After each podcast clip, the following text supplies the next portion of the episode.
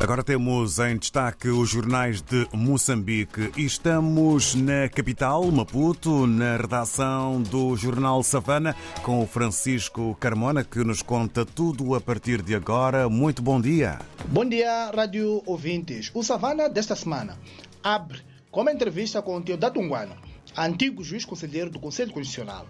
O Nguana defende que a nação inteira foi induzida em erro sobre os fatores que conduziram à introdução, em 2019, na Constituição da República, da realização das primeiras eleições distritais em 2024, entretanto, adiadas através da remoção do respectivo articulado apenas com os votos da bancada da Frelimo, que detém a maioria qualificada no Parlamento. Unguana, que ocupou várias pastas ministeriais e foi destacado deputado na Assembleia da República, assinala que a nação inteira foi induzida em erro porque é a titular do interesse em causa. Detalhes sobre essa entrevista, onde o Nguana analisa com profundidade o assunto que levou ao adiamento de eleições distritais em Moçambique, estão na edição de hoje.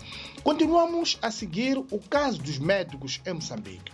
45 dias depois, os médicos regressaram ao trabalho nesta quinta-feira, depois do governo reduzir o tom de ameaças e indicar o primeiro-ministro Adriano Maleano para liderar as negociações, o que ajudou a amainar os ânimos. É, porém, é, a rendição do executivo veio a ser consolidada com o apelo do presidente da República, Filipe Nunes, no sentido de estes regressar aos hospitais para aliviar o sofrimento da população. Contudo, enquanto os médicos voltam, os profissionais de saúde anunciaram a interrupção dos serviços mínimos na greve que começou domingo 20 de agosto corrente, tornando o atendimento dos hospitais mais problemática.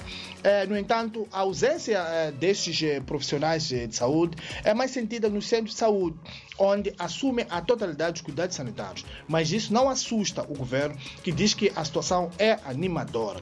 Detalhes sobre o tema estão também nesta edição.